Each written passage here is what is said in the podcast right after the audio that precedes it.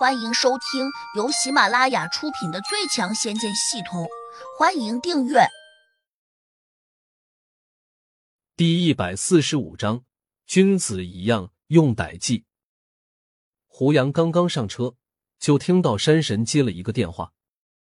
虽然他刻意隐瞒，但胡杨还是清楚的听到他说：“我已经拿到了，是你师傅的储物戒指，等我回来再告诉你。”不用说了。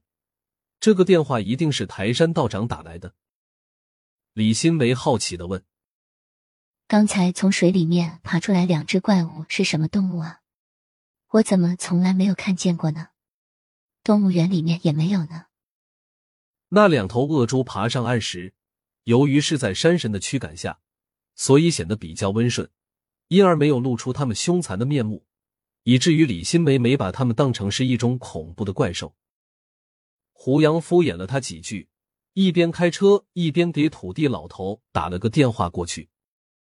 胡大哥，你说什么？山猴子那家伙同台山道长勾搭在一起？你说那两头恶猪居然也是他们驯养的？不可能吧？山猴子难道真的没有原则了吗？他要是胆敢危害生灵，恐怕他也就活不了多久了。土地老头听见胡杨说起山神的事情，也有点义愤填膺。赶快到我家里来，我在屋里面等你。胡杨没耐心的挂了电话。送走李新梅，胡杨回到西子胡同的家中。让胡杨意外的是，小婉居然走了，而且他还带走了放置着王昭君魂魄的那个瓷罐子，同时把那只狐狸犬也给换走了。这样也好，免得土地老头来了之后，小婉又会问起这些他不能理解的事情。胡杨给他打了个电话，发现他果然已经回到家里面去了。只要他回了家，胡杨倒是比较放心。土地老头来的很快，像一阵风似的，一进门就冲胡杨说：“这到底是怎么回事啊？”你别问我，我也不知道。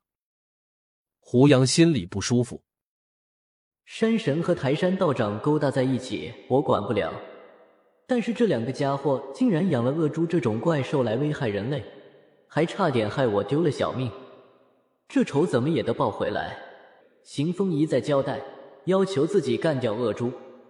胡杨之所以要把土地老头叫过来，并不是怕山神带着台山道长来找自己麻烦，而是他想知道像恶猪这种怪兽。这世上还有多少？他们不可能只有这么两只，而且台山道长未必是幕后的主谋。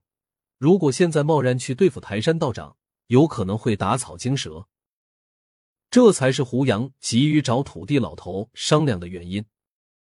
山神多半是受了台山道长的蛊惑，他绝对不敢做出这种危害人类的事情。你说那个被你干掉的地灵？他叫罗涛，对吧？是台山道长的师傅。我听说过，此人神出鬼没，很少到这座城市来。也许那两头恶猪是他带来的。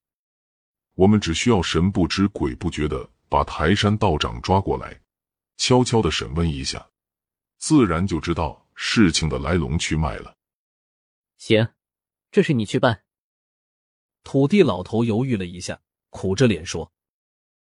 胡老大，你好像忘了，我只是一个文官，法术很一般。即便是台山道长那样的地灵，我可能也很难正面把他拿下来。你不是有款仙绳吗？偷偷的把他抓住不就行了吗？难道像他这样一个低级别的地灵，你也搞不定？胡杨有些不满。土地老头好像真没有什么办法。他的功力似乎连山神也比不了。胡大哥，你就放过我吧，我是真的没办法。那种捆仙绳的法力太小，也是根据自己的功力来的。胡杨挥了挥手，打断了土地老头的话，说：“这样吧，我给你几个药丸，你去找台山道长喝酒，趁他不注意，把药放在他的酒里面，到时你自然就能够擒住他了。”睡着，胡杨取出两粒药丸，放在了土地老头的手上。土地老头有些哭笑不得的望着胡杨，似乎想说：“你这样一个大仙，竟然也要使如此下三滥的手段吗？”胡杨没有理他，挥着手把他赶了出去。此时，在台山道长的道观里面，山神已经兴冲冲的赶到了那里。太好了，山神大哥，你可真能干，居然真的把我师傅的储物戒指给拿回来了。台山道长十分的高兴，欢喜的拉着山神的手，便要给他倒酒庆功。山神也很得意。胡杨那小子看起来很精明，其实也挺好骗的。他把这个戒指给我之前，根本不知道这就是一个储物戒指，更不知道是你师傅的，要不然他也不可能把戒指给我。台山道长皱眉说：“胡杨并不是那么笨吧？山神大哥，你会不会被他骗了？”山神摆着手，骄傲的说：“他那样的毛头小子，哪可能骗得了我？我都不知道土地老头凭什么相信他前世就是天上的大仙。你不是说他会召唤地仙的咒语吗？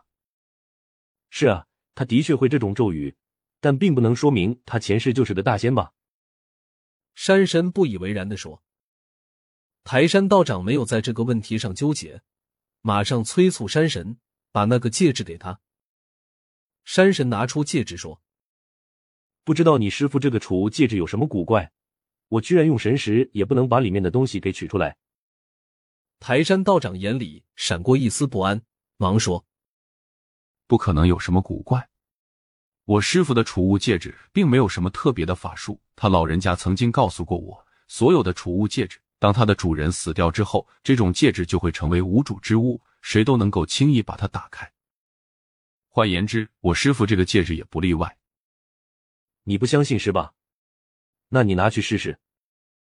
土地老头把戒指放在了台山道长的手上，台山道长赶紧闭上眼睛，用神识去取物。他甚至还大吼了一声：“出来！”但是手上依旧空无一物。连着试了好几下，台山道长也没有从戒指里面拿出一样东西来。他不禁有些泄气，喃喃的念叨着：“到底是怎么回事呢？”本集已播讲完毕，请订阅专辑，下集精彩继续。